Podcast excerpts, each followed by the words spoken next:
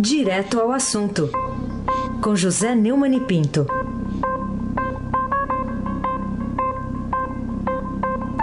Oi, Neumani, bom dia. Bom dia, Raíssen Abac, o craque. Bom dia, Carolina Ercolim, tintim por tintim. Bom dia.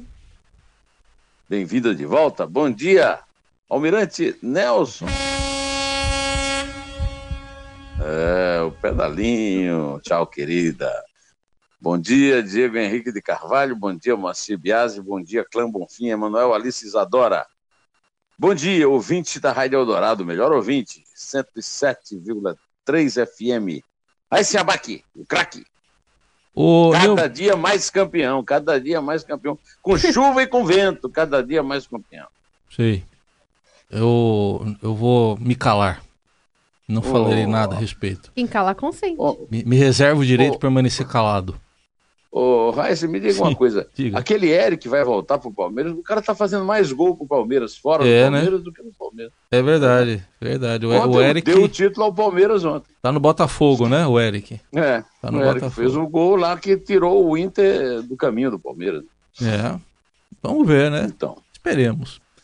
O, o Neumann, como é que você qualifica a situação atualmente vivida pelo ex-presidente Lula, é, que deu início ao cumprimento da, da pena, é, não numa prisão, ah, como outros presos, mas sim numa sala chamada pelo juiz Sérgio Moro de Estado Maior, lá nas dependências da Superintendência da Polícia Federal em Curitiba? bom, Raíssa, posso falar? Pode? Posso, posso mesmo? Vou usar uma expressão dura aqui, viu? Manda é um ver. frege. Frege. Isso é um frege. Lá no Nordeste você sabe o que é frege, né? É, acho que sim. É. Então, pois é, um frege. Agora, o pessoal do Sul, que é menos né, assertivo, diria que é uma festa da uva. né? Isso. é. É, o, o senhor Luiz Inácio Lula da Silva recebeu em seis meses de prisão, de acordo com a reportagem publicada pelo Ricardo Branco no Estadão de ontem, 572 visitas. Né? Olha, o, o, o Guinness pode, eu acho que pode. O, o eu, me lembrei do. Você não é dessa geração, Carolina, muito menos, mas o Nelson Rota pode se lembrar aí. O Cario Chessman. Cario Chessman foi um cara que ficou anos e anos recorrendo da, da, da pena de morte, escrevendo livros, grandes best-sellers mundiais. Eu, eu me lembrei também dos assassinos da família Clutter, que é, inspiraram o genial livro do, do Truman Capote, é, A Sangue Frio. Sim. Nunca nenhum preso na história da humanidade, Nelson Mandela, que passou tanto tempo na prisão, recebeu o que o Lula recebeu em seis meses. Né? 572 visitas. Sem contar, já que estamos falando de frege, né, a, a, é os que entram lá como advogado. Por exemplo, entrou lá como advogado o, o tesoureiro do PT, o, o, o Emílio de Souza. Ainda não foi preso, não, Emílio de Souza. Os, os, os outros ex estão todos presos. Ah, a Gleisi Hoffmann, o deputado Vadida Mus, os ex-deputados Luiz Eduardo Linhaug e Luiz, e Luiz Maringa Seixas receberam procuração para agir como se fossem advogados. Numa farsa é, que realmente lamentável. O Haddad fez 21 visitas a Lula na prisão. Eu queria fazer um apelo aqui. Algum ouvinte da Eldorado já ouviu falar em alguma ação da qual a- o Haddad tenha participado como advogado, né? É, tem o, o- eu até fiquei espantado, rapaz, quando eu vi que no, no olhinho lá da matéria tinha escrito que são 400 horas de conversas do Lula com o Haddad. Isso é que é ter assunto, né? É, o, o- a única coisa que eu quero lembrar é que o Lula é um prisioneiro comum, está cumprindo pena, dando início a cumprim- a cumprimento de sua pena, numa sala lá, atrapalhando o expediente policial, que está lá para combater o crime, e já devia estar numa cadeia. Não sei se numa cela especial, mas numa cadeia comum. Não há lei que proteja essa presença do Lula nessa tal sala de Estado Maior, é, como é definido pelo Moro. Viu? Carolina Ercolim, tintim por tintim. Muito bem. Ô, Neumani, você concorda com a crítica feita pelo ex-ministro da Justiça do governo Dilma, o José Eduardo Martins Cardoso, ao fato de o futuro ocupante do cargo, o juiz Sérgio Moro, não estar cumprindo aquela quarentena ética entre a aposentadoria e a posse do novo cargo, né? Ele que vai ser o futuro ministro da Justiça no governo de Jair Bolsonaro? O, o doutor José Eduardo Martins Cardoso, com Z, também conhecido como professor Thomas Turbando, né? Lembra, né? Lembra da história? É, é, genial, né?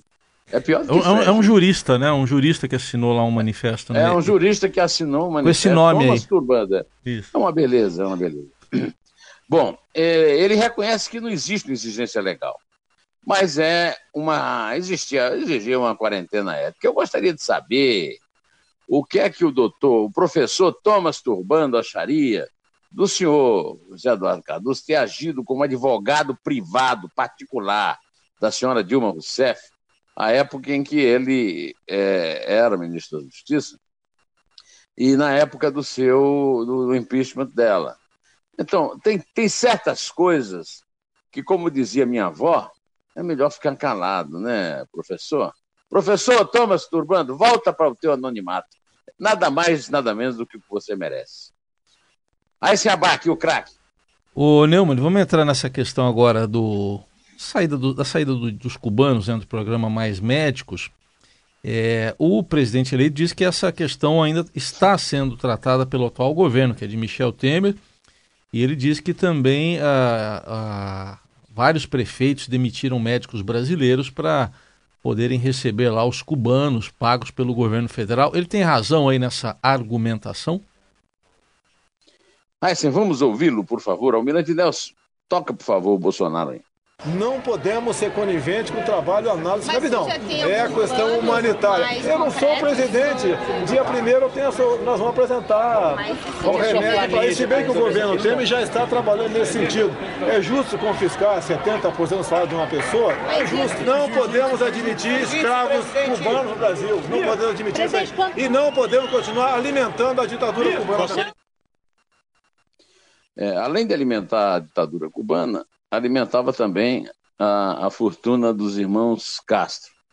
É, eu, eu fiz um vídeo no YouTube e uma, uma pessoa comentou dizendo: é, mas o Fidel Castro morreu em 2016. Mas não morreu pobre, não, viu? E o Raul também, o hermanito Raul, o Rui Mesquita, que era amigo do Fidel Castro, é que contava sempre essa história, né, do, quando, se reclam, quando ele reclamou do Fidel que, que estava sendo muito violento, matando gente, fuzilando lá no. Então, vocês esperam el hermanito Raul que verás. Pois então, já esperamos, já vimos, e a verdade é que eu tenho certa dúvida se é semi-escravidão, porque os médicos ganhavam alguma coisa. Da mesma forma, eu tenho dúvida se esse dinheiro ia para uh, exclusivamente lá para Cuba, para aumentar o, os dólares embaixo do colchão dos caixas, ou se algum deles não voltava para o Brasil, sabe? Não sei não. É, de qualquer maneira, como eu não sei, eu não, eu não, eu não posso testemunhar. É, eu teria que provar, por exemplo, essa história que o, que o Bolsonaro falou. É, é lógica, né, que o prefeito tentou usar isso para é, pegar médico pago pelo governo federal. Mas eu não sei nenhum caso concreto, então é melhor não pronunciar sobre isso. Já que o Bolsonaro está tá dizendo, ele deve saber o que está dizendo, né? Agora, vai ter que substituir os médicos cubanos aí no interior do Brasil. É uma, uma missão espinhosa, difícil, complicada, mas vai ter que fazer. É, eu acho legítimo. Aliás, não é legítimo, não é porque o governo de Cuba tinha que ter dado pelo menos um aviso prévio, de 60 dias no mínimo. Né? De qualquer maneira, é um, vai ser uma trabalheira substituir por médicos brasileiros. Mas os médicos brasileiros que foram até fazer reclamação, é, chamando os, os cubanos de escravos no aeroporto e tal, tinham que se organizar agora para ocupar essas vagas que estão sendo é, perdidas, não é verdade? Carolina Ercolim, tintim por tintim. Muito bem. Você acha que o presidente eleito Jair Bolsonaro pode se dar ao luxo de desdenhar as críticas que têm sido feitas às indicações de Onix Lorenzoni para a chefia da Casa Civil e de Tereza Cristina para o Ministério da Agricultura, ambos deputados federais, pelo fato né, de, de terem sido citados em delações premiadas pelo Ministério Público Federal em casos da Operação Lava Jato? É, na semana passada, Carolina, o, o Onyx, Onyx Lorenzoni apareceu numa. É, ele confessou que usou 100 mil reais de caixa 2. Caixa 2 é crime. Crime de concorrência desleal. Crime capital num capitalismo. Né? Então, é, não basta pedir desculpa, como ele pediu e como o Moro abençoou. Não, não pode não, viu, Moro? Pode não. Juiz, você julga dentro da lei. É, não pode aceitar desculpa no caso, não, porque é crime. Você sabe disso. Está lá nas suas 10 medidas, lá que, aliás, o, o Nito apoiou, e é que é por isso que está lá na Casa Civil. Né? O, o, ontem, a Folha de São Paulo deu como manchete uma história que nós já comentamos aqui há mais ou menos uns 15 dias, que é da futura ministra da Agricultura, que foi secretária de, de, de, Agricultura lá no Mato Grosso do Sul, e que andou fazendo, dando vantagens lá para o Joesley Batista, que é bandido, e nós todos sabemos aqui. Né? É, o Bolsonaro ontem, segundo o BR-18, disse que também ele é réu no Supremo e ele deve renunciar ao mandato. Eu acho muito forte esse tipo de declaração, mas também muito sem sem razão, nem sem sentido. Né? É, o fato dele ter sido representado 30 vezes na Câmara e não ter colado nenhum, não, não, não abençoa nem transforma o, o Lorenzoni, a Tereza Cristina, o Magnum Alta, né? E agora também o Perrela, né? Porque o Perrela, que foi anunciado lá pela Secretaria do Esporte, até hoje não explicou direito a história de um, de um helicóptero é, com cocaína. Né? Bom, a história toda que eu quero dizer é a seguinte: eu não sou dono da verdade, eu não estou para cobrar nada, o homem teve quase 60 milhões de votos, é presidente eleito legitimamente. Agora, uma coisa eu tenho que dizer: com a missão que ele recebeu desse eleitorado todo, ele vai ter que seguir a famosa, o famoso lema da mulher de César. A mulher de César, Popeia, andou recebendo os rapazolas bonitos lá na casa enquanto ele estava lá na campanha na guerra.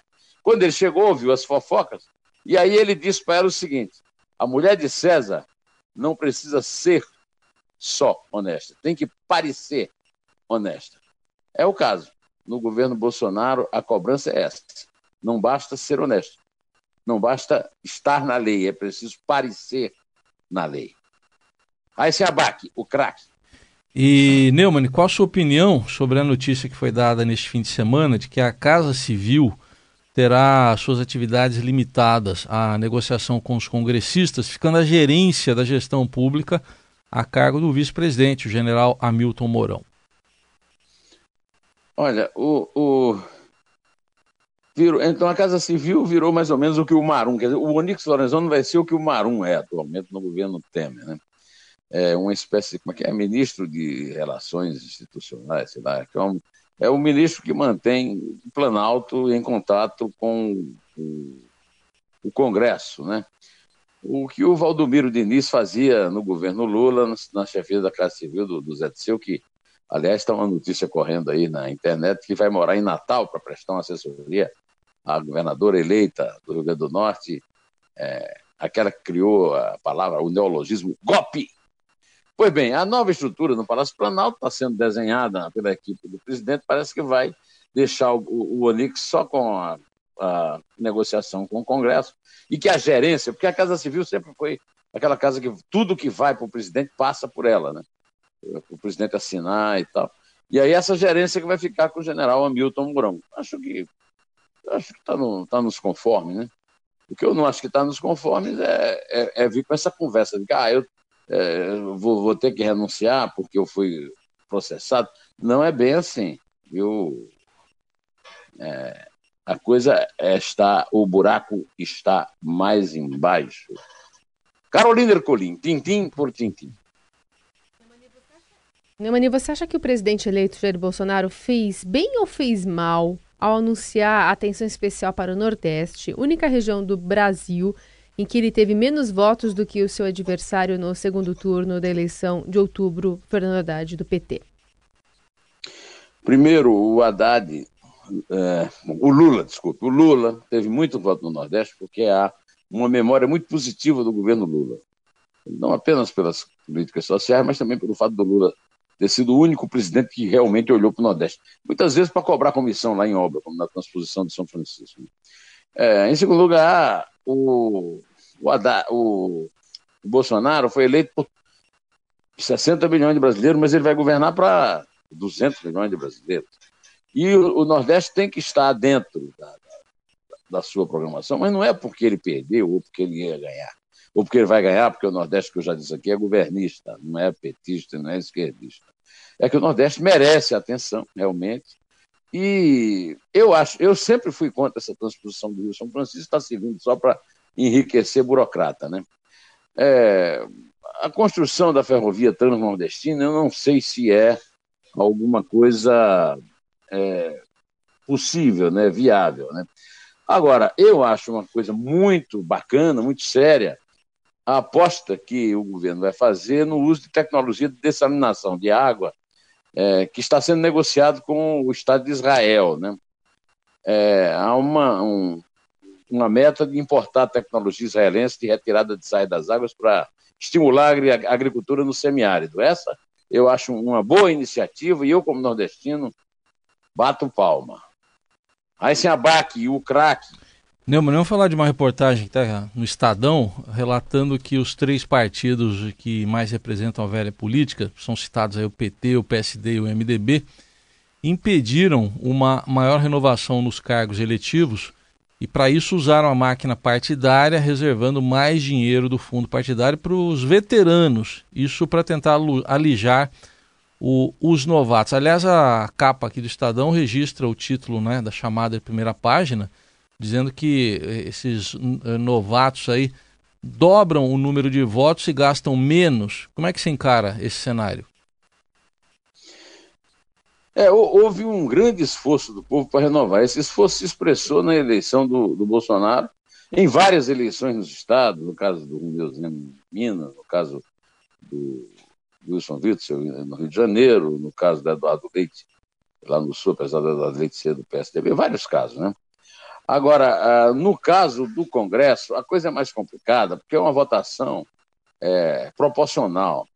Então, as máquinas partidárias têm mais força. Essa reportagem do Estadão, que está na uma chamada na primeira página, que você leu o título, é uma reportagem muito boa, porque ela mostra que essas três legendas que dominaram a política nos últimos 30 anos, né, PT, PSDB e MDB, é, tiveram uma renovação muito baixa. Em média, 90% dos votos dos eleitos dessas bancadas foram para concorrentes que disputavam a reeleição ou já haviam exercido mandatos eletivos. Essa conta ainda é até é, razoável, positiva, né? porque, na verdade, tem também os filhos, os netos, os sobrinhos, os parentes. Né? É que eles. É, é uma coisa injusta, eles também tiveram mais dinheiro para fazer campanha. Né? Os veteranos abocanharam 92% dos recursos entre os eleitos. E aí, o, o, na matéria, o repórter descreveu o seguinte: a diferença fica clara quando se compara o PT ao PSL partido do Bolsonaro, né? As legendas que formaram as maiores bancadas para a nova legislatura têm lógicas inversas. 50 dos 56 eleitos pelo PT já ocuparam algum cargo eletivo. No partido do Bolsonaro, 47 dos 52 são novatos. Né? É, entre os 513 parlamentares eleitos, 161, 31%, são pessoas cuja estreia na política vai se dar lá na Câmara. Né? Considerando todas as bancadas, os novatos gastaram apenas, olha, é, é um número impressionante, viu? 18% do recurso, ou seja, o aproveitamento foi muito melhor. Aquela, nós já fizemos um comentário aqui mostrando essa relação, o custo de cada voto. Né? O voto mais barato para deputado, eu até citei isso, foi o do Alexandre Frota, né? 9 centavos. Outro caso de destaque é o de Joyce Asselman, também do PSL, que desembolsou cerca de 22 centavos. Né? Eu sou um, um, verdadeiro cruzado da campanha, mas não é preciso campanha, fazer campanha milionária para ganhar a eleição no Brasil, e essa eleição é a prova disso. Vamos ver se isso se aprofunda na próxima eleição ou seja jogado no lixo. Espero que não, espero que seja repetido, viu, viu Carolina Ercolim? Tintim por tintim. Vamos lá, Neumani, como você reage à declaração oficial do governo argentino feita ontem de que não tem condições técnicas nem financeiras para retirar do fundo do mar o submarino Ara San Juan, do fundo do Atlântico, onde foi localizado na última sexta-feira, hein? É um absurdo, né? As famílias dos 44 tripulantes que têm esperança de recuperar pelo menos os corpos de seus parentes estão profundamente revoltadas e eu aqui me solidarizo com todas elas. É um absurdo, né? O governo argentino é um governo irresponsável, um governo leviano. A Marinha Argentina é um absurdo ter colocado esse vaso velho, enferrujado no mar, é, de ter sido negligente com o afundamento. E agora dizer que está faltando dinheiro para e recursos técnicos para tirar é, o submarino é, do fundo do mar onde foi encontrado é, na sexta-feira, né? É, é, um absurdo. Eu até sugiro aqui para encerrar a nossa conversa que se faça aí um, um apelo à solidariedade internacional para que isso seja é, resolvido, né? Para que o, o, o, submarino seja içado e, e os corpos dos entes queridos dessas famílias sejam sepultados. Um apelo que acho que devia ser feito para o mundo inteiro e, e devia haver um esforço internacional para resolver esse problema. É, vamos, então, contar, né, Carolina, a partir de três, que são as rodadas que faltam para o Palmeiras se sagrar campeão, né? Vamos. É três. Você sentiu, você sentiu o ar de tristeza que eu falei isso, né? É, eu senti a lamentação. Não será o mesmo quando o rapaz aí ao seu lado hum. disser o dois, tá? Vamos ver na quinta, né? O, o humor dele.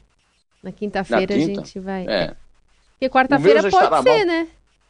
É, quarta-feira eu já estarei, já estarei mal, porque vou enfrentar o Grêmio. Com o que jogou ontem contra o esporte, viu, Almirante? Vai pegar o Grêmio. Ai, meu Deus. Conta, Carolina. É três. Só tem corneteiro aqui. É dois. É um. Em pé.